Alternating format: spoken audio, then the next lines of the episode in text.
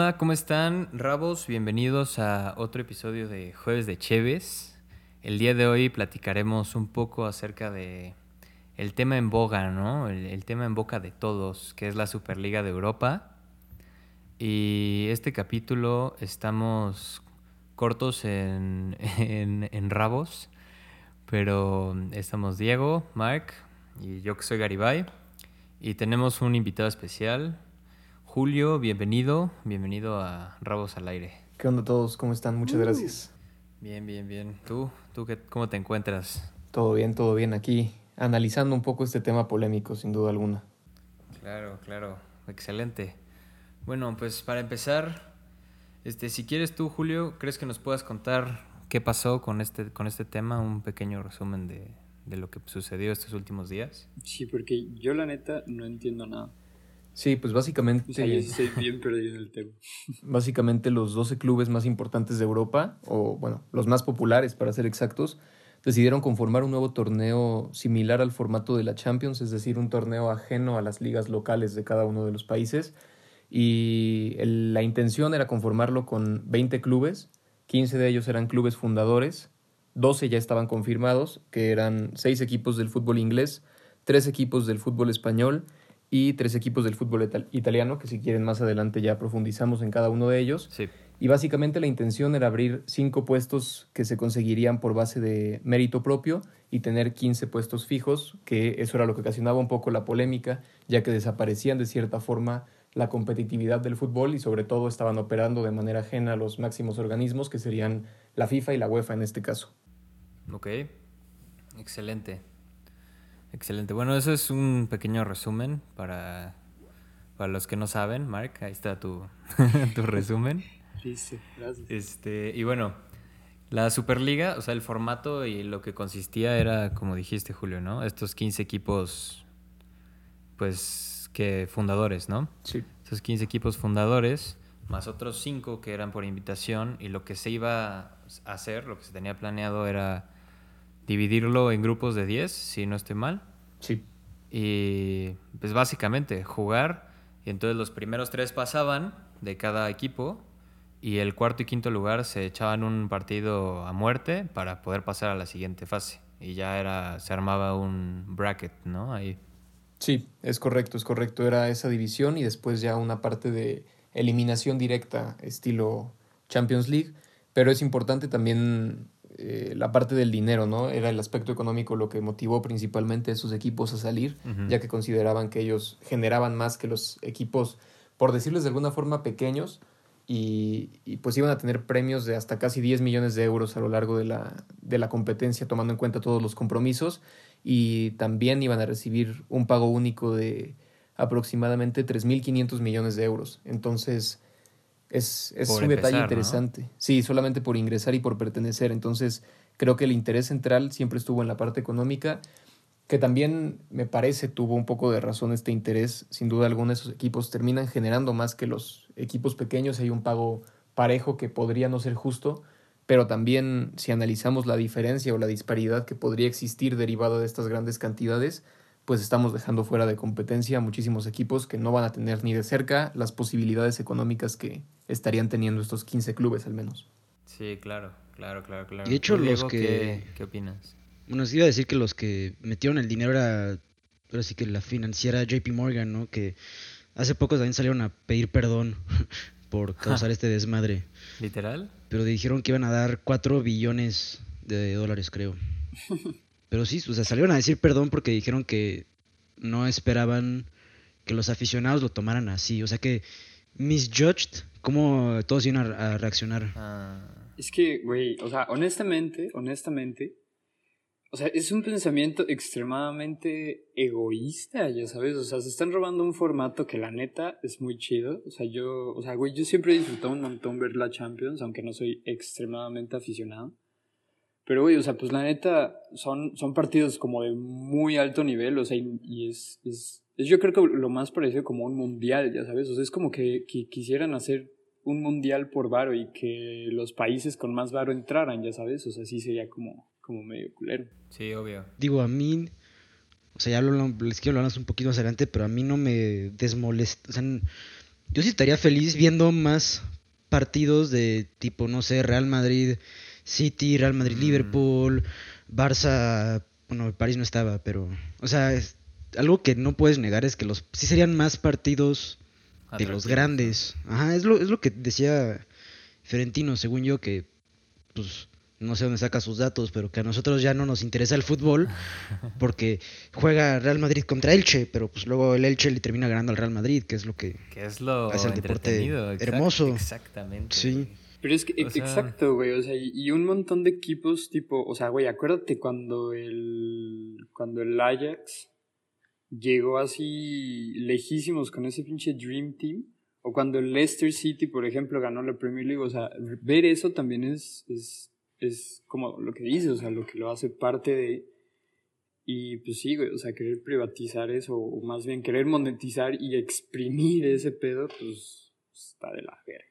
Sí, claro. O sea, yo, yo en lo personal, o sea, que estuve siguiendo este tema desde que, desde que pues, surgió.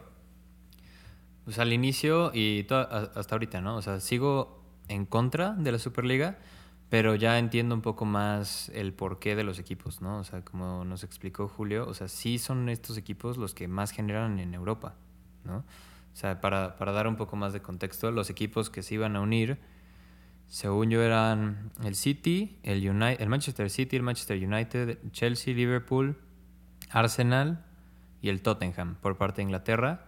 Eh, por parte de España eran el Real Madrid, el Barcelona y el Atlético de Madrid. Y por parte de Italia eran el Inter de Milán, el Milan y la Juventus, ¿no? Y aunque no seas fan de- del fútbol, pues estos nombres los conoces porque los conoces, ¿no? O sea, son equipos que son marcas internacionales.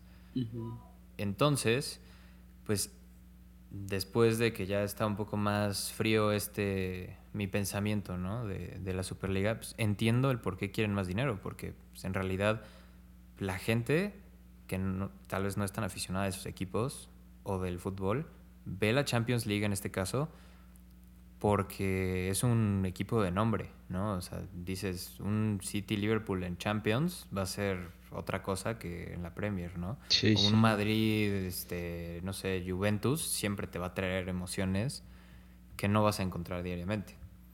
Entonces, ya entiendo el por qué lo hacen, pero sigo sin estar de acuerdo el, el que lo hagan.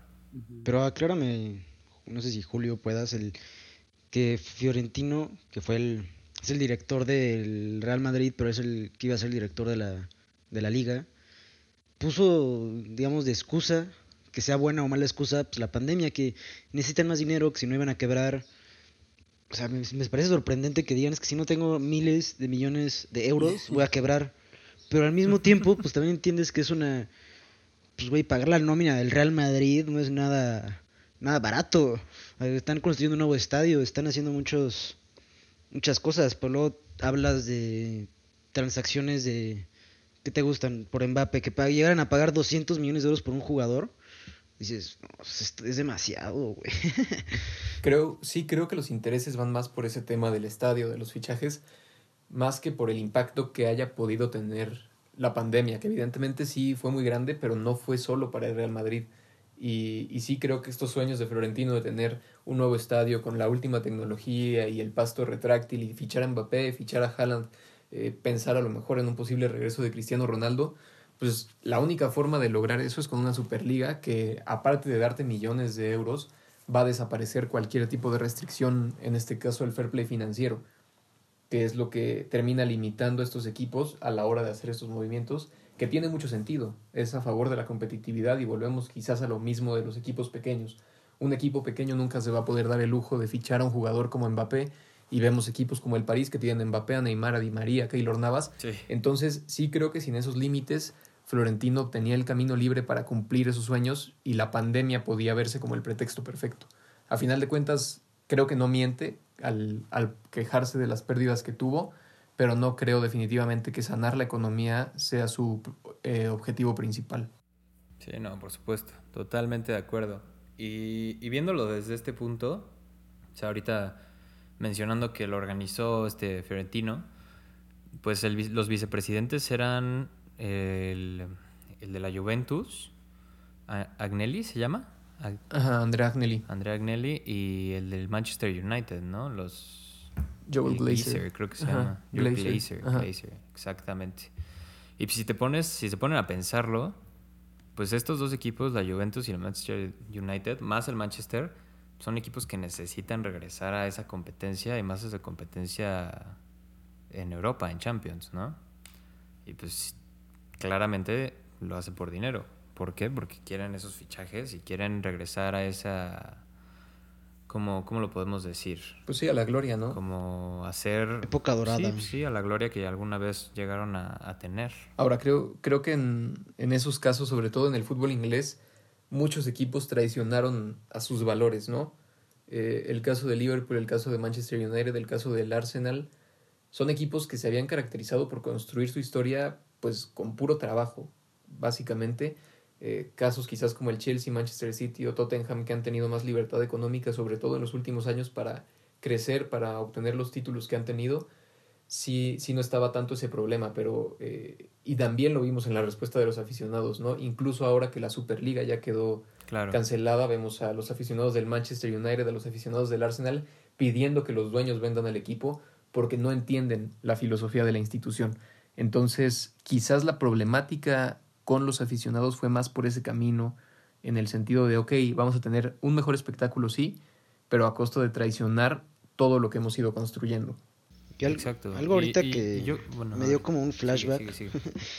en un trabajo de economía empresarial el semestre pasado, el profe nos mandó un documento que era de, pues básicamente el, el negocio que está haciendo el, del fútbol en específico, pero habla de los deportes, ¿no? Y sí, te pones en perspectiva cuántos millonarios, billonarios han comprado equipos recientemente. Y dice que va a un futuro donde para tener un equipo vas a tener que tener millones de dólares para desperdiciar porque vas a perder dinero. Y aparte probablemente van a terminar siendo dueños como fondos de inversión, ¿sabes? No va a ser un dueño único, van a ser varios inversionistas que van a tener su dinero en los equipos. Y que digo, a ver cómo llega a cambiar eso pues, el mundo del fútbol. Pues es que Sí, pero haz de cuenta, te voy a poner un caso. Según yo, el Real, el Real Madrid o el Barcelona, ¿no? creo que es más el caso del Barcelona, se... O sea, recibe dinero por socios. Sí. Básicamente, ¿no? Entonces, yo creo que sería seguir o regresar a este tema de somos una mesa de socios y tomamos las decisiones del club pero lo que cambiaría sería que ahora lo ven como un negocio, pues literal un negocio, ¿no? No como una, por el amor al deporte. Pues que también eh, creo que el, el, Barcelona, perdón que te interrumpa, es, es el equipo que necesita, creo que más que todos los que están ahí, ese dinero. Tiene una deuda impresionante por malas decisiones. Ah, pues y por más que los socios quisieran oponerse por su propia voluntad y por el romanticismo que hoy en día hay en el fútbol, y que quizás ya no existe y no está ahí esa ilusión de que lo hacen por los aficionados y por el espectáculo, necesitan ese dinero para que el club no se meta en un problema mayor. Entonces, creo que es muy interesante ese contraste que, tiene específicamente el Barcelona en decir, ok, los socios van a terminar decidiendo, pero a final de cuentas los socios también son conscientes de los problemas de los que está el club. Entonces... Exacto. Sí, también no podemos negar que pues, al final del día necesitas el dinero, o sea, pues es, el deporte, lo amas y todo, pero pues, si no tienes el dinero para pagarle a Messi, pues se va a ir. Si no tienes el dinero para sacar nuevos jugadores de la Masia, pues ¿de dónde vas a sacar otro Messi, sabes? Al final del día, por más que te enojes, pues tenemos que admitir que es un negocio y nada se está creciendo en la cantidad de dinero que maneja. Sí, sí, obvio. Pero, o sea, a mí se me hace estúpida la cantidad de manejo que, de dinero que, que le ofrecen, ¿no? O lo que se necesita para hacer un deporte en el cual pues, pateas un balón. sí. ¿No? O sea, siento que la cantidad, por ejemplo, de dinero que le dan a los jugadores de salario es una estupidez. Pero sí, prosigamos. la neta. Exacto. Prosigamos. Este, bueno, y después de que salieron estas noticias, obviamente ya mencionamos un poco la respuesta de los aficionados, pero la respuesta que ocasionó que este proyecto se, pusiera un alto, un alto temporal podría ser, fueron la, la de la UEFA y de la FIFA. Que, pues, no, no sé si las escucharon, pero estuvieron súper exageradas. Y si quieres, Julio, platícanos un poco de, de, la, de la UEFA, ¿no? Yo siento que es más la, la que se opuso, porque la, la FIFA nada más estuvo ahí como típico güey que le echa porras Sí. al que se está peleando. Pero- siento, siento que más o menos fue así, pero pues, el, el que de verdad se descontroló fue, fue la UEFA. Pero una pregunta que ahorita me surgió, o sea, el, el inter- el- los que dirigen el fútbol internacional es la FIFA Sí, y la UEFA sería la FIFA de Europa nada más, o sea, sería como un la FIFA es su jefe y La abajo está la UEFA. La UEFA es como la CONCACAF Sí, sí, sí, o la CONMEBOL. por eso, para lo que voy es como arriba está la FIFA y abajito estaría como su departamento de el departamento de la UEFA, pues es Europa. Entonces, al final del día todo pues sí, todo po- podemos decir que salió de la FIFA, ¿no? Todo lo que dijo la, la UEFA. Es que no. No, porque cada, cada federación Tiene independencia. tiene su, tiene su propio presidente, básicamente, ¿no? Entonces, por lo que yo entiendo, es Seferín, se llama, el presidente de la UEFA, ¿no? Este. ¿Cómo? ¿Nosferatu? Seferín. este, Alexander Seferín o Cheferín, no sé cómo se diga. Pero el punto es que según yo, él vio la noticia y fue luego, luego a, a atacar, que ahorita Julio nos va a explicar un poco lo que dijo Seferín. Pero entonces al, al sacar su comunicado de lo que iba a hacer para evitar que se hiciera esta Superliga, fue, supongo yo, que le informa a la FIFA y la FIFA dice como, ah, Simón, bro, te apoyo. Básicamente, ¿no? O sea, como tienes razón. Sí, sí, sí, sí. sí. Pues lo que, está bien, ¿no? lo que hicieron fue la UEFA y la FIFA descalificaron evidentemente el torneo como un torneo ilegítimo, pero la UEFA sí se puso a trabajar un poco con las federaciones de, de cada país, entonces se volvió un poco un todos contra esos 12 clubes y poco a poco fueron saliendo los posibles castigos que tendrían que afrontar tanto los equipos como los jugadores en caso de decidir participar.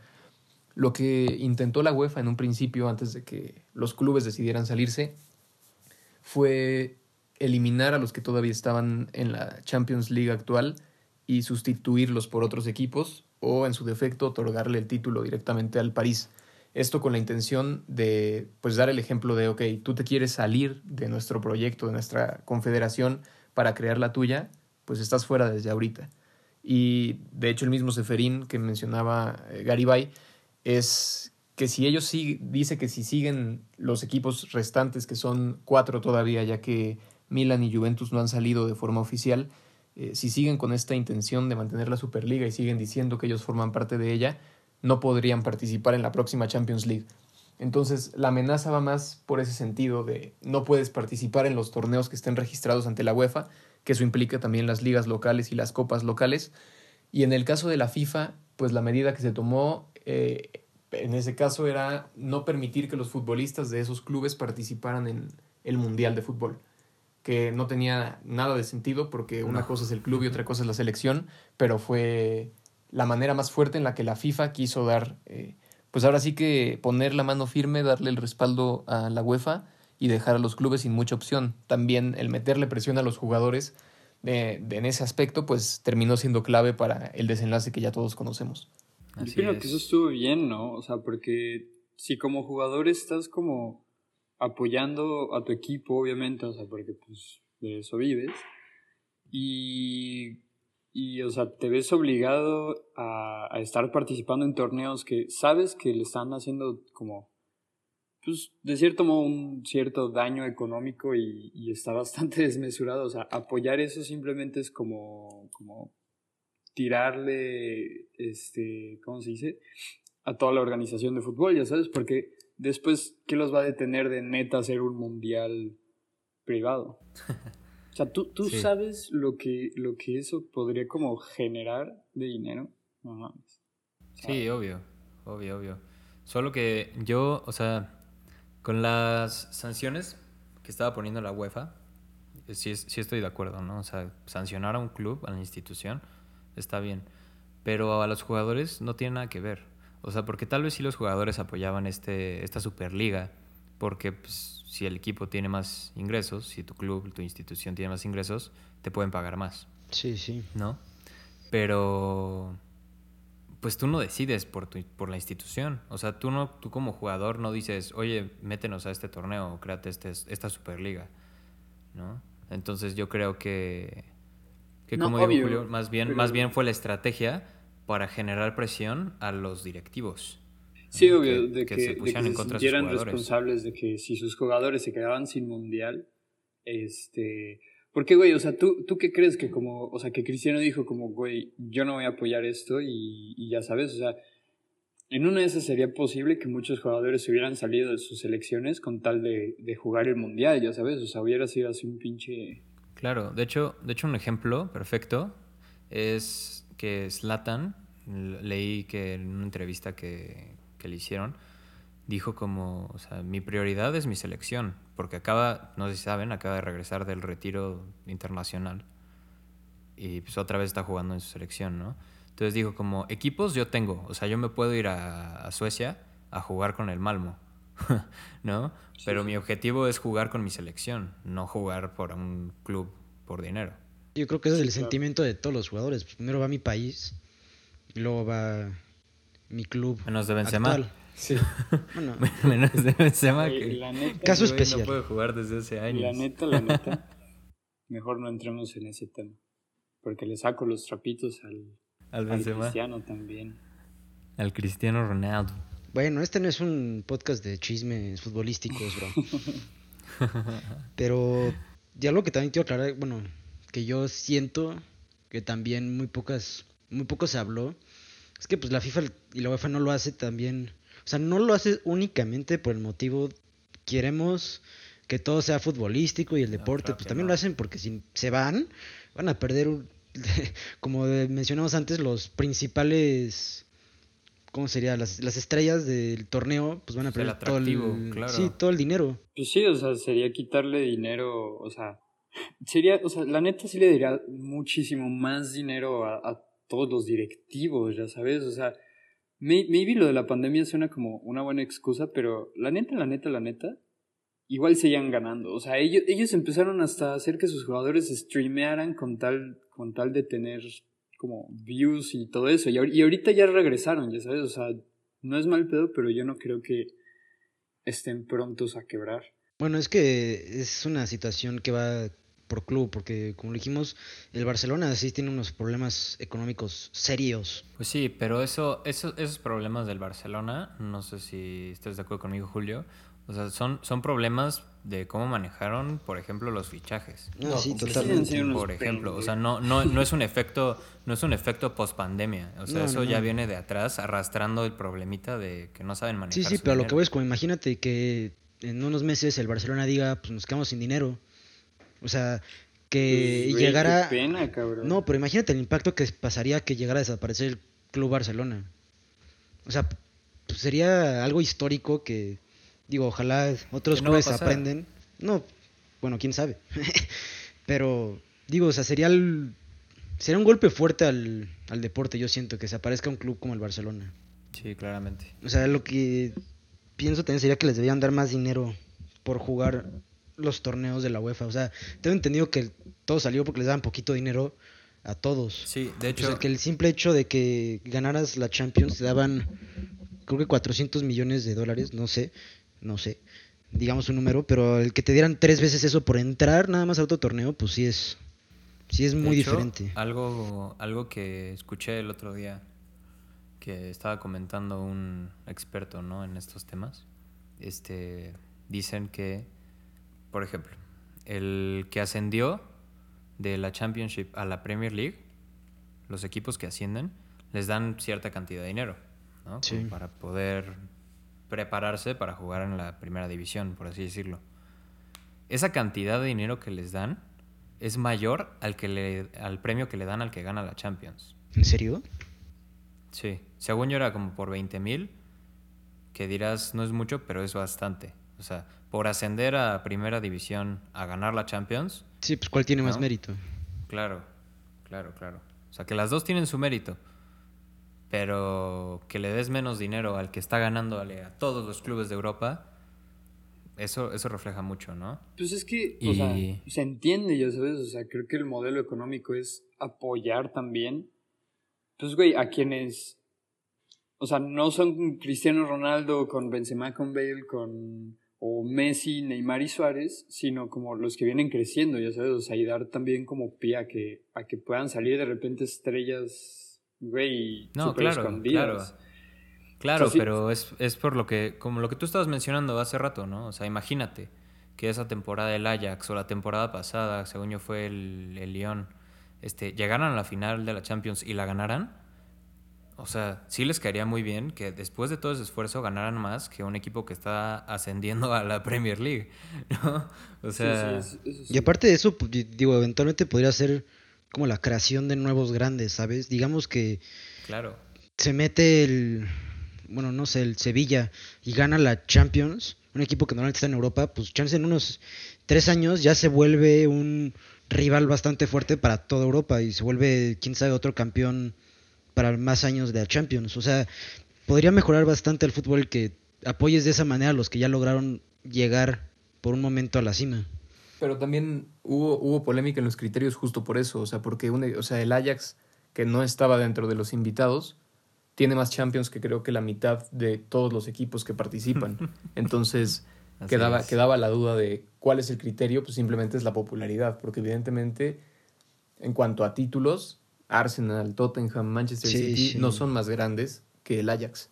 Entonces creo que eso también provocó mucha polémica porque incluso en un escenario como el que mencionabas, de tener un Sevilla ganando, no sé, no solo una, imaginémonos tres Champions, seguiría sin ser considerado grande porque ya hay ante el ojo público 12 grandes nada más. Exacto.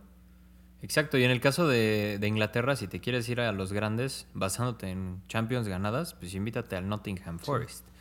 O sea, sí, equipo que ya ni está en la Premier. dos Champions, ¿no? Sí. Tienen dos Champions y, y pues sí, tienen más que estos tres equipillos que según son grandes.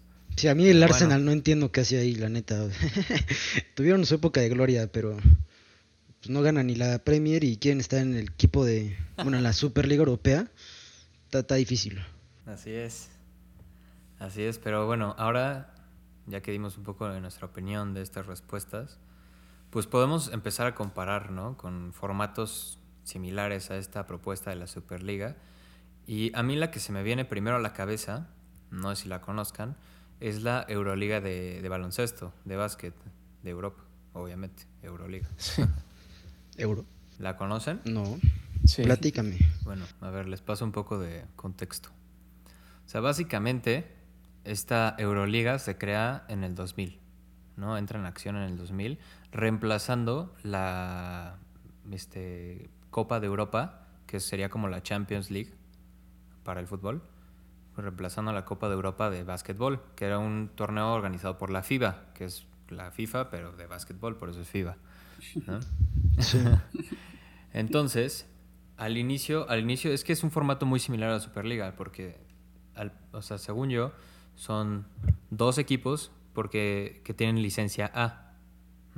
O sea, esta Euroliga se, se conforma por licencias, que son las licencias A, que podría ser como los fundadores o los equipos top a nivel de Europa. Luego las licencias B, que son equipos que ganan sus competencias locales y que son muy buenos, pero no son los top, top, top, ¿no? Sí. Entonces, lo que te otorga la licencia A es que participas siempre, siempre, así no te pueden eliminar de esa competencia.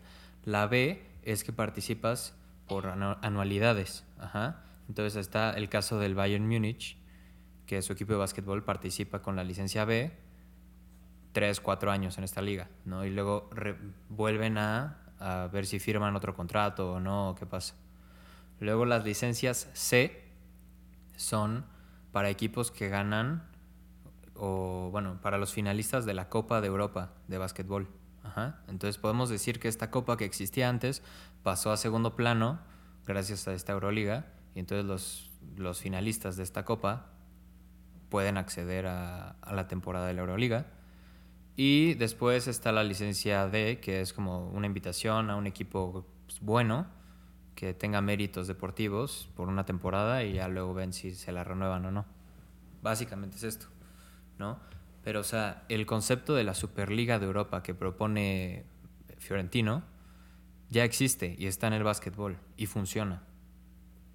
No sé qué, qué opinen ustedes acerca de esto, después de mi, de mi gran explicación. ¿Pero qué te refieres con que funciona? Pues que lo juegan y funciona, ganan o sea, pues sí. generan ingresos, tienen, o sea, la, la Euroliga ha crecido muchísimo estos últimos años, o sea, ya no, o sea, si hablas de básquetbol, ya no solo hablas de la NBA, también hablas de la Euroliga. O sea, tú, ¿no? estás, tú Varios estás jugadores que eso ayudó al mejorar el deporte o los deportistas. en el, en el, en Europa, vamos, ¿no? O sea, gracias a esta Euroliga, varios jugadores europeos han migrado a la competencia número uno en el mundo, que es la NBA, ¿no? O sea, tenemos el, el caso de Giannis, que juega para Milwaukee, o de Doncic, que juega para Dallas, que son europeos, que vienen de la Euroliga, de equipos europeos, y ahora están siendo estrellas en la NBA. O sea, pues es que siento que todo dependió de los, de los aficionados.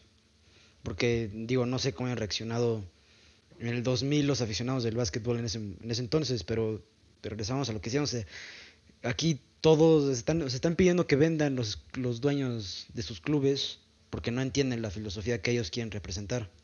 Claro. O sea, pero, pero creo que también, o sea, son, son dos instancias bastante diferentes, ya sabes, porque esa Euroliga de básquet no es como que le hace competencia a una Euroliga generada como, este, por el Estado, ¿no? o sea, no, no, No, el Estado, sí. sino como entes ajenos a los equipos, ya sabes, o sea, porque ahí Florentino, No, no, pero eh, Marc, como dices, no tendría como, ajá. eh, bueno, le entendí a Garibay que la, que era la Champions, digamos, para el básquetbol pasó a segundo plano y los que ganan esa liga, bueno, esa copa, ya pueden entrar a la Euroliga.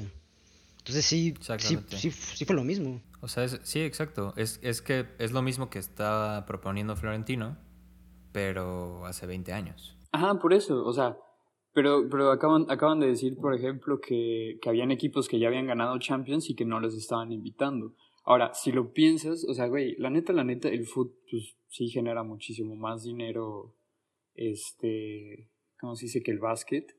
Y más los equipos de fútbol masculino, ya sabes, o sea, porque, pues, güey, tienen estrellas, o sea, que se dedican muy cabrón, que, es, o sea, pues que la neta sí son, o sea, están cabrones. Y, o sea, güey, la neta, la neta, pues, pues ya hay una, ya hay una competencia que te genera buen dinero, ya sabes, y que te, que te ayude económicamente. Mm, Yo creo que esa Euroliga también como que ayudó a salvar el, el básquet, ¿no? Porque pues antes, o sea, el básquet, vamos, del, del- de Europa, por ejemplo, no, no le hacía competencia a Estados Unidos, ya, o sea, Estados Unidos le daba pinches 20 vueltas antes. Claro. Ahorita ya no, porque pues, pues también ayudó a que subiera el nivel. No es como que en Europa, güey, necesitas que, o sea, que aparte el nivel siga subiendo dentro de los equipos que, que ya están bien, bien, bien, bien cabrones, ya sabes.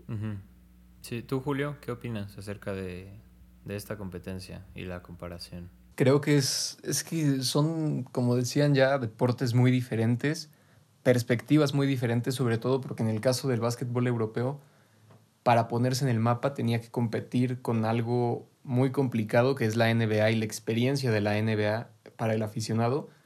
Y creo que contrario a eso, el fútbol europeo ya está posicionado a nivel mundial. Entonces, son, me parece, luchas diferentes para, Sí, para poder sí. llegar. O sea, me parece que la lucha de la Euroliga era dar a conocer el básquetbol europeo ante el mundo y explotar esos derechos de transmisión, pero siempre con la mente de poner en el mapa al básquetbol europeo y lograr esta parte de que los, los basquetbolistas pasen a jugar a la NBA, como los casos que ya hemos visto en, en los últimos años. Aquí el tema con la Euroliga, ¿cuál es? Quiero más dinero. O sea, no es una cuestión de, de exponer o, o de conseguir más visibilidad. No, es una cuestión de quiero más dinero y que a final de cuentas, aunque vimos que de cierta forma llegaron a un acuerdo las organizaciones de básquetbol, difícilmente la UEFA va a llegar a un acuerdo con Florentino Pérez para que Florentino Pérez se haga cargo de, de la Superliga, que también me parece algo un poco eh, pues dudoso el hecho de que el presidente de un equipo que está involucrado en el torneo sea el presidente de la liga.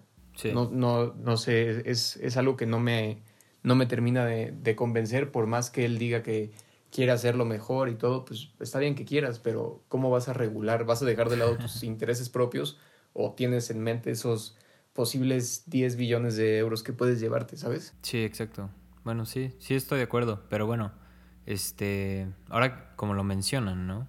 Que es una perspectiva diferente, si se los pongo con esta propuesta no sé si la conozcan, de la Liga MX y de la MLS, que es la liga estadounidense, de crear una superliga, ¿qué opinarían sobre eso? Es que sería incongruente decir que tiene sentido. Porque ahí no hay tanto varo. No, de que hay dinero, hay dinero. Perdóname que... No, no, no. Por, o sea, por ejemplo, en la MLS, perdón Julio, este, en la MLS la mayoría de los dueños o stockholders de los equipos son famosos, o sea, son sí, son millonarios. David Beckham. O sea, de que hay dinero, hay dinero. Pero a ver, una pregunta, no he entendido. O sea, una Superliga sería una CONCACAF, solo ellos dos, sería una nueva liga México-Estados Unidos. Este, a ver, si quieres tú, Julio, que según yo tienes un poco más de idea acerca de eso. Según yo, la propuesta eh, que hay es para 2025, un año antes de que sea el Mundial, sí crear una liga conjunta para generar un poco más ya todo el tema de logística, de movimiento de aficionados, etcétera, pero el, el tema con, con, la MLS de por sí es...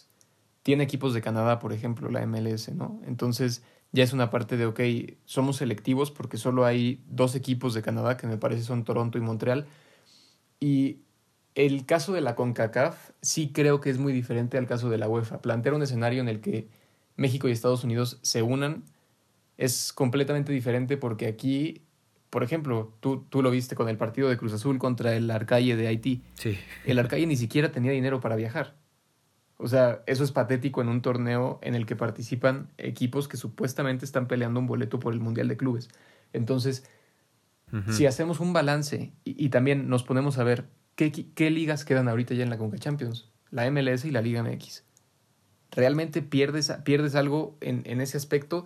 Eh, lo que ganas es que como pasó con el América. Tres jugadores lesionados por golpes de jugadores que no tienen la profesionalidad para manejarse dentro de los partidos como deberían hacerlo. Entonces sí creo que ese tipo de detalles son los que han ido llevando a, a pensar esto. La CONCACAF no, no tiene equipos de nivel suficiente para poder ser una competencia justa, incluso dentro de la CONCA Champions. Es imposible lograr ver paridad. Y al menos en el caso de la UEFA, sí vemos que los equipos tienen, o sea, dejémoslo de lado cualquier tipo de excentricidad que pudieran tener en sus estadios, tienen el dinero para hacer los viajes. Sí.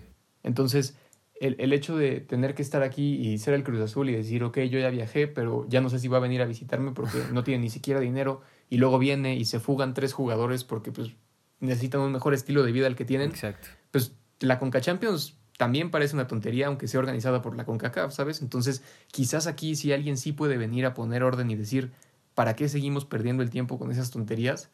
Pues sería esta cuestión de decir, México y Estados Unidos pelean de cierta forma. No sé, no sé si, si sea justo realmente pensar en el boleto del Mundial de Clubes, porque entonces sí ya estás excluyendo de, del tema completo esos equipos, pero esa posibilidad de desarrollar una liga conjunta, pues quizás no estaría del todo mal. E, e, evidentemente es lo mismo, son intereses, es el tema de negocio, es aprovechar a la afición mexicana que está en Estados Unidos, porque sí, cuando vaya a jugar el América, las Chivas, el Cruz Azul, Estados Unidos, va a haber muchísima gente, pero si viene a jugar el Inter de Miami y dicen, no, es que no queremos arriesgar a Matuidi, a Higuaín, pues ¿quién va a querer ir a ver ese partido, sabes? Entonces se tienen que definir bien esas condiciones para evitar que todas esas estrellas que le dan valor a la MLS a final de cuentas digan, no, es que yo no quiero ir a México. Entonces sí creo que, que tiene que haber una planeación bien hecha para lograr un proyecto que realmente valga la pena. Hoy en día no vale la pena verla con Champions, creo yo, hasta que sea la final o hasta que se enfrenten los equipos mexicanos. O sea, no sé, es, es, muy complicado encontrar un partido que digas vale la pena ver este partido de octavos de final. Pero porque no lo vale no me queda claro. O sea, quieren hacer una liga, pero que sea, digamos, que cambie, que quite la Liga MLS y la Liga MX, sea la Liga México-Estados Unidos y dos países de Canadá, o quieren hacer su liga que sea en vez de Conca Champions. No, me parece que la liga que ellos quieren es simplemente en vez de MLS y Liga MX. O sea, que sea una Ah, liga pues, liga, Es que pero entonces como que... no, no sorprendería que si eso funcione, se vuelva la nueva Pero Conca que Champions. el, Porque ya tendrías todo un plan desarrollado, tendrías los recursos para hacerlo, tendrías la infraestructura para hacerlo, y pues, ¿con qué cara la CONCACAF te va a decir que no si no tiene nada que ofrecer? O sea, es que si estamos hablando de esa propuesta única, siento que ayuda, inclusive ayudaría tanto al fútbol mexicano como al gringo a crecer, ser más competitivos, más dinero. O sea, no sé, chance podríamos tener más, digamos, entre comillas, superestrellas en equipos mexicanos. Pero es justo lo que tú dices, Julio, de que si ya estamos hablando de que les vas a dar boleto al Mundial de Clubes, pues sí le estás quitando, aunque suene absurdo, pero que un equipo haitiano gane la Conca Champions y vaya al Mundial de Clubes. Imagínate la historia futbolística que sería que si un equipo de un país donde no tiene el dinero para viajar llegue a tener, digo, no sé cómo van a hacer para viajar al Mundial de Clubes, pero tengan el dinero, tengan la oportunidad de ir al Mundial de Clubes para jugar contra chance el Real Madrid o no sé. O sea, es lo futbolístico. No, y también creo, creo que el tema de las superestrellas, desafortunadamente para el fútbol mexicano, es algo muy complicado porque en sí lo que esos jugadores buscan al venir de Europa no es el nivel, sino el estilo de vida. Y Sí, Estados sí. Unidos ofrece un estilo de vida que aquí no podemos ofrecer. Entonces, sí, sí creo que si tú le pones a Cristiano Ronaldo a lo mejor venir a jugar, no sé, al América, ganar más de lo que ganaría en Estados Unidos, tener la posibilidad de ir al Mundial de Clubes o irse a jugar a Miami, va a preferir Miami independientemente de las condiciones, porque Estados Unidos le da ese estilo de vida y esos lujos que aquí no podría tener. Pues sí, Claro. Sí, o sea, como lo mencionan ustedes, yo también sería pro liga conjunta, pero tal vez sí lo pasaría como a un segundo plano, ¿no? O sea, que sea la MLS, que sea la Liga MX y que sí, pues como proponían en Europa, ¿no? Se cree esta superliga entre este, estos dos, tres países y tal vez la Conca Champions que sea como medio boleto el que gane Conca Champions, medio boleto el que gane la liga conjunta y pues una, un, un partido para ver quién va al Mundial de Clubes, ¿no? eso estaría Tal muy vez eso también Sí. le podría dar mucho más visibilidad y oportunidades a los equipos de otros países que no tienen el nivel, honestamente. Sí, porque también Oportunidades sí, estarían completamente. O sea, no hay forma de que puedan pasar contra equipos mexicanos o estadounidenses. No hay recursos para que puedan pasar contra eso. Sí, estaría más Si fácil das para que ellos lleguen. pues ya. Porque ya en vez de ganarles todo, no sé cuántos partidos, sean para llegar a la final de la Conca Champions, tienes que ganar la Conca Champions contra otros países de tu nivel y luego ya rif, super rifártela contra claramente la América, porque la América pues, siempre va a ganar. Ah, contra el Cruz Azul, Master. ¿Qué Sí. pasó? Ah, bueno. Sí. Pero ya que sea un partido para ir al, al Mundial, pues sí sería más probable ver esos, esos equipos haitianos en el Mundial de Clubes. Claro. Claro, pues, pues tendríamos que esperar, ¿no? No, no, no queda tanto tiempo como para como para prepararnos mentalmente, ¿no? Porque es 2025 la propuesta. Entonces, Sí, pues ya están sí, trabajando ya en ella. es mañana esto, pues, que entre en acción, si es que no, entra. creo, no creo que nadie se vaya a oponer, sinceramente. Pues no. O sea, si lo, si lo hacen como lo estamos planteando, pues estaría bien, ¿no? Suena bonito. Es que sí, desaparecer, desaparecer la Liga MX por traer eso, creo que no vale la pena. y, y ¿sabes qué? Yo creo Pero que si se vas a hacer un opondrían torneo varios extra. aficionados, incluyéndome. Sí, yo también. Yo también creo que, que no es una buena idea. Creo que es una buena idea para que sea un torneo extra, pero no el torneo como tal. Exacto. Y bueno, para, para cerrar el tema de la Superliga, no sé si se enteraron, este, al día siguiente que se anuncia que se va a crear una Superliga, que ya vimos que se tiró a la basura ese proyecto por el momento, este, la UEFA anuncia un nuevo formato, un nuevo formato de la Champions League, que viéndolo desde mi punto de vista me parece una verdadera estupidez. Ni le entendí. Pero pues vamos a, vamos a intentar explicarla porque sí está un poco ambigua. Pero a ver, Sí. este, el plan es que en la temporada 2024-2025 se cambie este formato y pasemos de un grupo de 32 equipos a una liga de 36 equipos. La diferencia es que ya no sería dividir estos equipos por grupos y que jueguen, según ellos juegan seis partidos, ¿no? Sí. en fase de grupos. Sí. Ahora jugarían 10 y no repetirían el equipo contra el que juegan. Entonces les estás incrementando este, los juegos a los equipos y no se repiten. ¿Ok? Entonces, tal vez si tenías un ahí. ¿Qué hubo esta temporada? ¿Un Juventus Madrid o algo así? Sí. Barcelona, bueno, Pues Juventus Barça. Juventus, Barça, ya no lo verías dos veces, ¿no? O sea, lo No. verías una vez y se acabó. Luego, este, habría cuatro lugares extra para los terceros lugares rankeados en la UEFA. O sea, está está súper ambiguo. Pero para los terceros lugares de sus respectivas ligas, tendrían un, un, un cupo extra, pues. Un lugar extra. ¿Me expliqué? ¿No me expliqué con eso? Más o menos. O sea, si el Está Atlético queda en tercer lugar, les. ¿Qué les dan? O sea, según yo, el Atlético entraría si queda en tercer lugar porque está bien posicionado en el coeficiente de la UEFA, básicamente. Ok. O sea, lo mismo que propuso eh, Florentino. Pues casi, casi. Pero no está cerrado. Y luego, y luego, no, no, no, no, en su totalidad. Y luego, en la tabla de la liga esta, de la nueva Champions League, que ahora sí sería una liga, este, ocho equipos pasan a octavos y luego los otros, o sea, del 9 al 24 de la tabla, se van a un playoff de dos partidos y los que faltan, los otros ocho que faltan, pasan y ya se hace se hace el torneo de eliminación. El mismo formato que seguimos usando. ¿Me expliqué?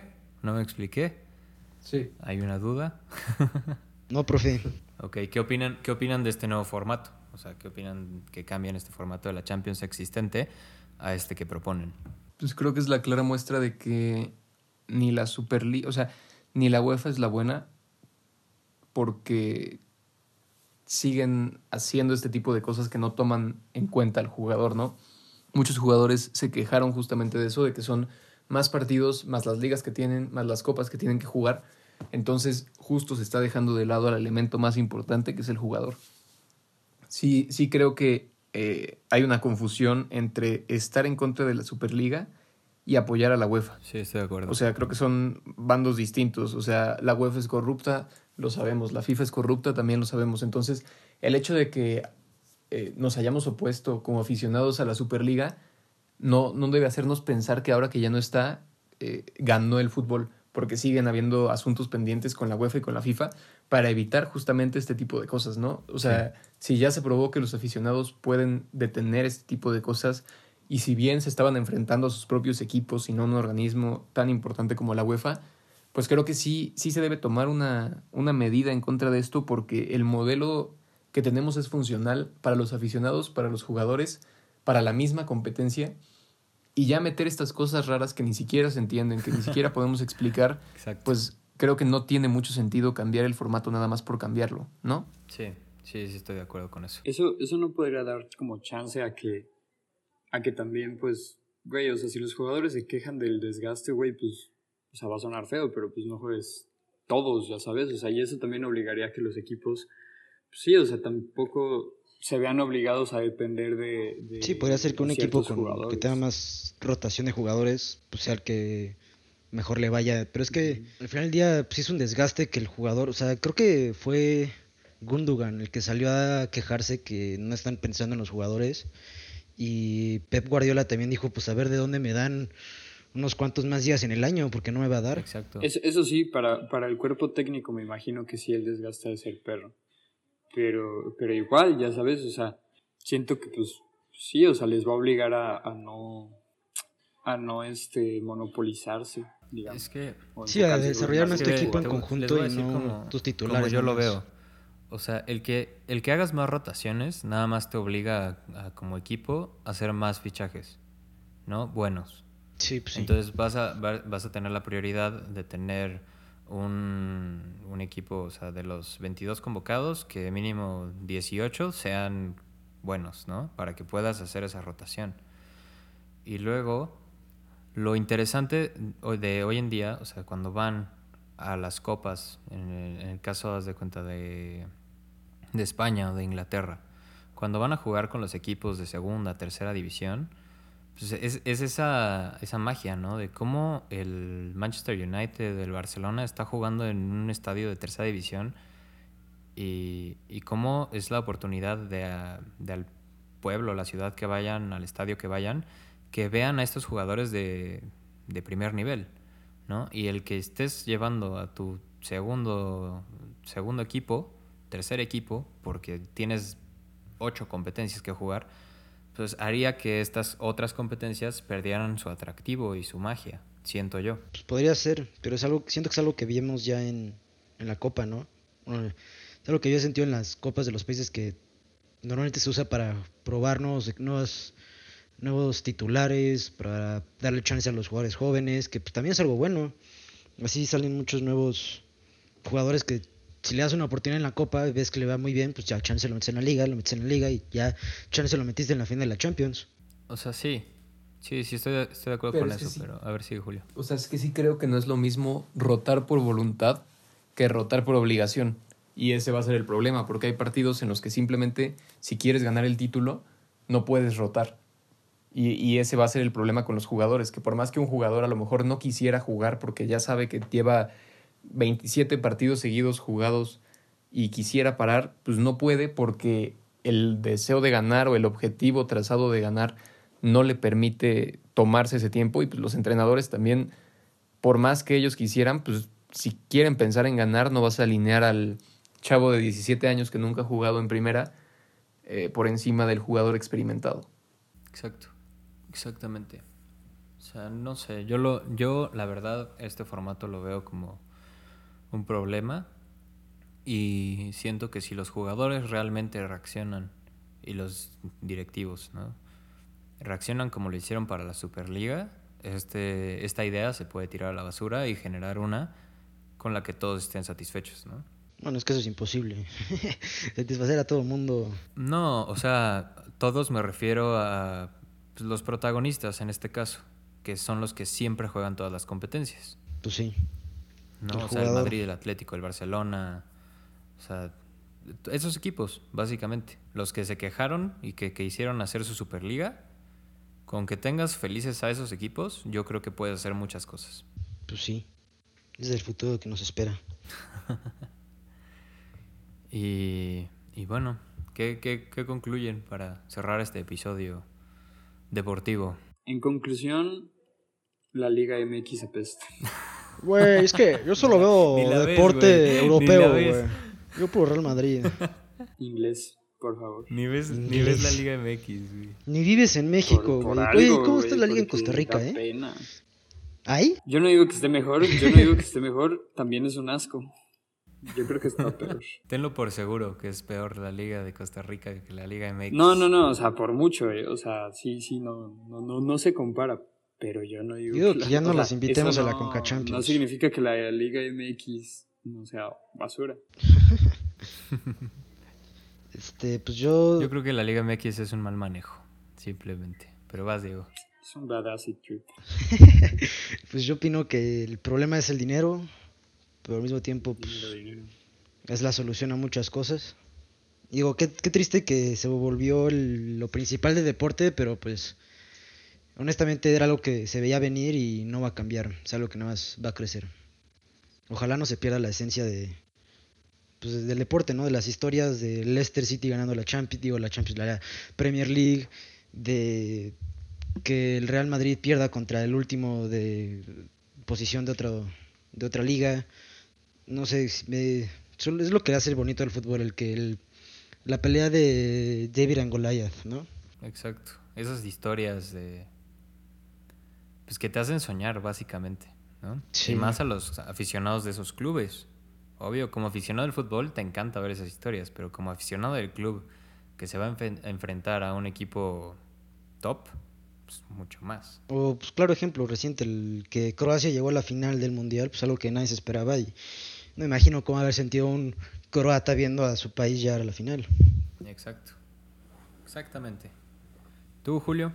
Yo creo que sí, tenemos que irnos despidiendo del romanticismo alrededor del fútbol. aceptar esta idea de que, pues sí, los intereses van a estar y si no fue este año la Superliga, no creo que se vayan a rendir, sinceramente.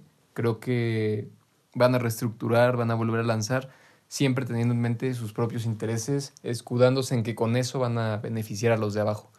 Entonces, pues creo que es cosa de tiempo para que este proyecto se lance. No estoy a favor, no creo que sea una buena idea, pero pues es parte del negocio y el fútbol es completamente un negocio por donde lo veamos ya. Entonces, creo que sí tendremos que irnos haciendo la idea, por más que no nos guste, de que vamos a irnos encontrando, si no con este proyecto, pues otras cosas que demuestren este punto. Así es, lamentablemente estoy de acuerdo. o sea, quién sabe, quién sabe qué nos depara. Ojalá los proyectos que hagan, aunque sea por sus intereses, sea, sean mejorías ¿no? para, para el deporte en general. Pero bueno, eso fue todo. Muchas gracias por acompañarnos y escucharnos. Muchas gracias Julio por, por venir el día de hoy. Un placer, un placer. Gracias a ustedes. Estuvo muy bueno. Qué bueno. Este... muchas cosas. Excelente. Y bueno, pues esperamos que puedas regresar pronto y pues a todos los rabos nos vemos en el próximo jueves de Cheves. Un abrazo. Adiós.